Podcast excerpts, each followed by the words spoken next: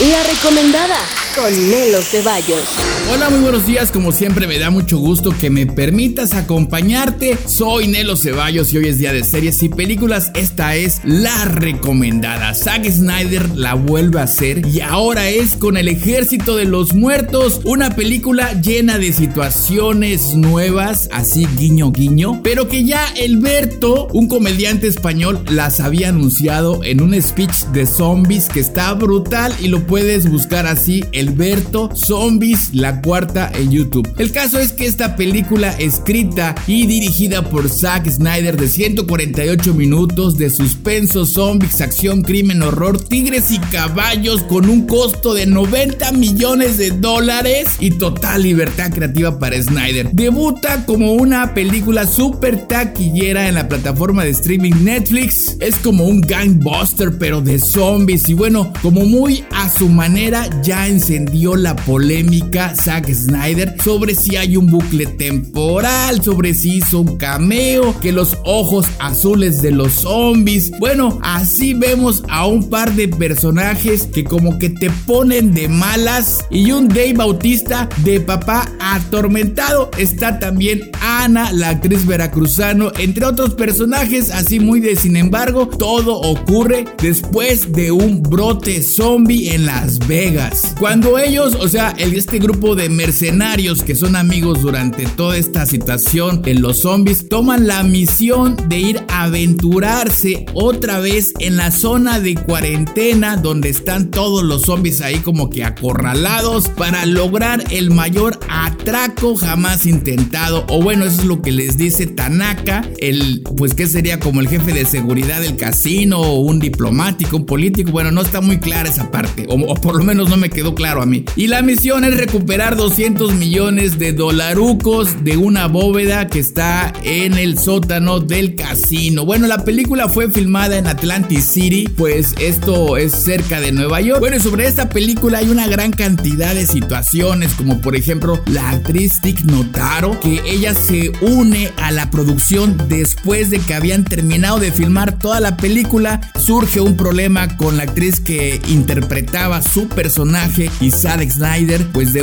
decide hacer este cambio, la reemplazan y ella tuvo que volver a filmar todas sus escenas solita, así como la ves, ella solita. Fue todo un problema de producción, pero bueno, ahí se resolvió. Y otra de las excentricidades de Zack Snyder es que literalmente hace explotar una cámara red monstruo que obviamente es costosa. Esta fue explotada intencionalmente durante el accidente de coche en la secuencia de apertura con el fin de filmar la escena desde la perspectiva de uno de los coches y la tarjeta de memoria fue encontrada en la hierba intacta con las imágenes que Zack necesitaba. Y otra de las excentricidades o caprichos del señor Snyder es la escena inicial donde los soldados se encontraron por primera vez con Zeus que tardó cinco semanas en rodarse porque Snyder quería hacer la filmación al anochecer con luz natural. Se necesitaron 5 semanas de rodaje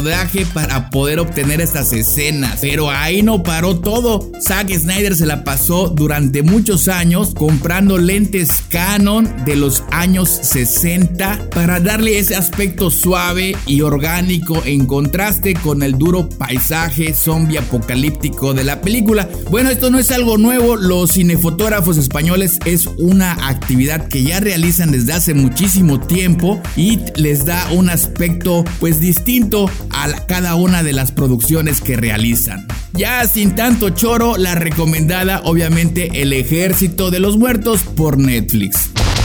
Y bueno, vamos a pasar lista. Ponte al día y disfruta de la divertida y villanísima Cruela que agasajo de película. De verdad, se la rifaron. Bueno, pero si de ponerse al día hablamos por Netflix, El Ejército de los Muertos, también rifadísima. Una película de zombies, una película de Zack Snyder, una película que ya Netflix dijo, sí, sale y vale que venga la siguiente, o sea, El Ejército de los Muertos 2 2 y bueno, pues eso es una muy buena noticia. Y si no has visto quién mató a Sara temporada 2, mejor no la veas y lánzate a Amazon Prime Video y diviértete viendo un viaje con los Derbez 2. Honestamente, no vi la primera, es una serie así, capítulos cortos. Solo vi el inicio, luego 5 minutos y luego pues ya me había yo echado toda la serie. Divertidísima, te atacas de risa, o sea, es otro rollo, te hace sentir como que verdaderamente estás ahí con ellos. Eh, unas tomas eh, pues muy padres de los paisajes a donde fueron a disfrutar, esta vez en Estados Unidos. Y bueno, tiene sus momentos cursis, pero con Eugenio Derbez nada es cursi. Aislinn Derbez y su hermano José Eduardo, todos unos personajes, dan ganas hasta de hacer un viaje e invitarlos porque la verdad que divertida y entretenida serie por Amazon Prime Video, un viaje con los Derbez temporada 2 y la que me dejó con ganas de pudo ser mejor, Buscadores de la Verdad, Truth Seekers por Amazon y Verano del 84, bueno, una historia, pero ese tratamiento que le dieron al color se me hizo literalmente oscura, una buena historia, tal vez una buena intención, pero muy oscura. Y si te gusta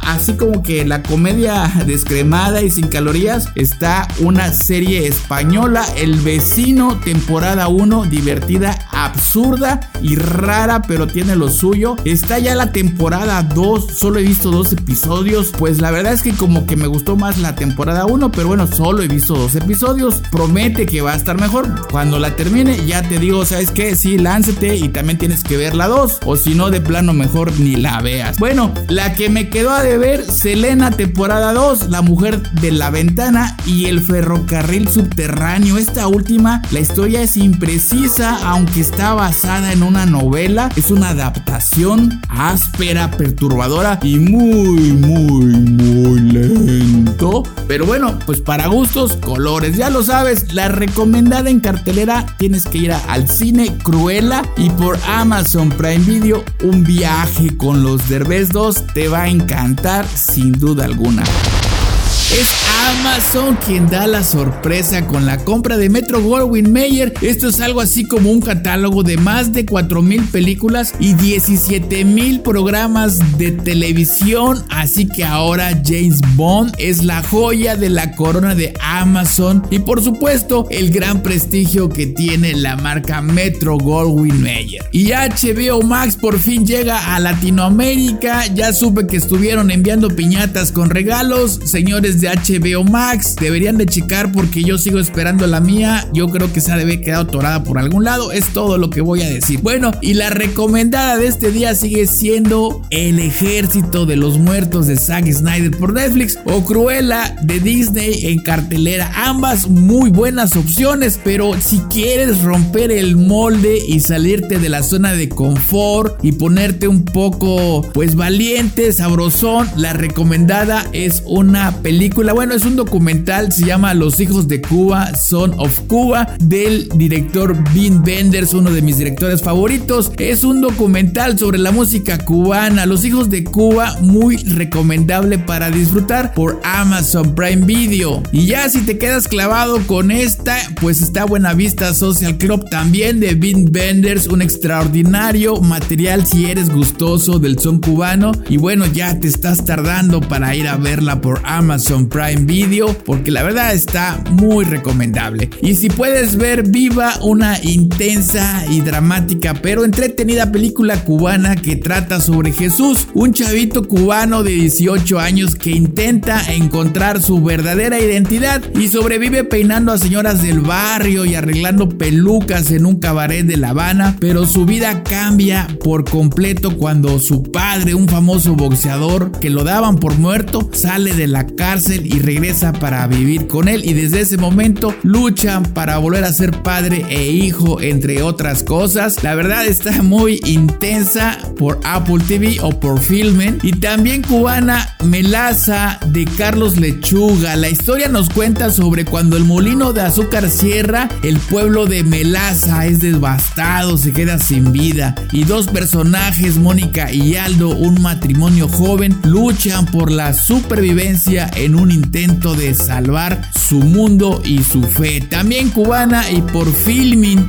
y un poquito menos dramática está Siete días en La Habana. Es una película dividida en siete cortos dirigida por diferentes directores. Lauren Catet, Benicio del Toro, Julio Meden, Gaspar Noé, Juan Carlos Tavio, Pablo Trapero. Bueno, de todas estas películas cubanas que te acabo de mencionar, ¿qué te puedo decir? Encantadoras a su manera, una fotografía impresionantemente hermosa, un sonido extraordinario y unas actuaciones colosales y por supuesto una historia de esas historias que pueden ocurrir en cualquier parte del mundo, pero estas, estas ocurrieron en Cuba.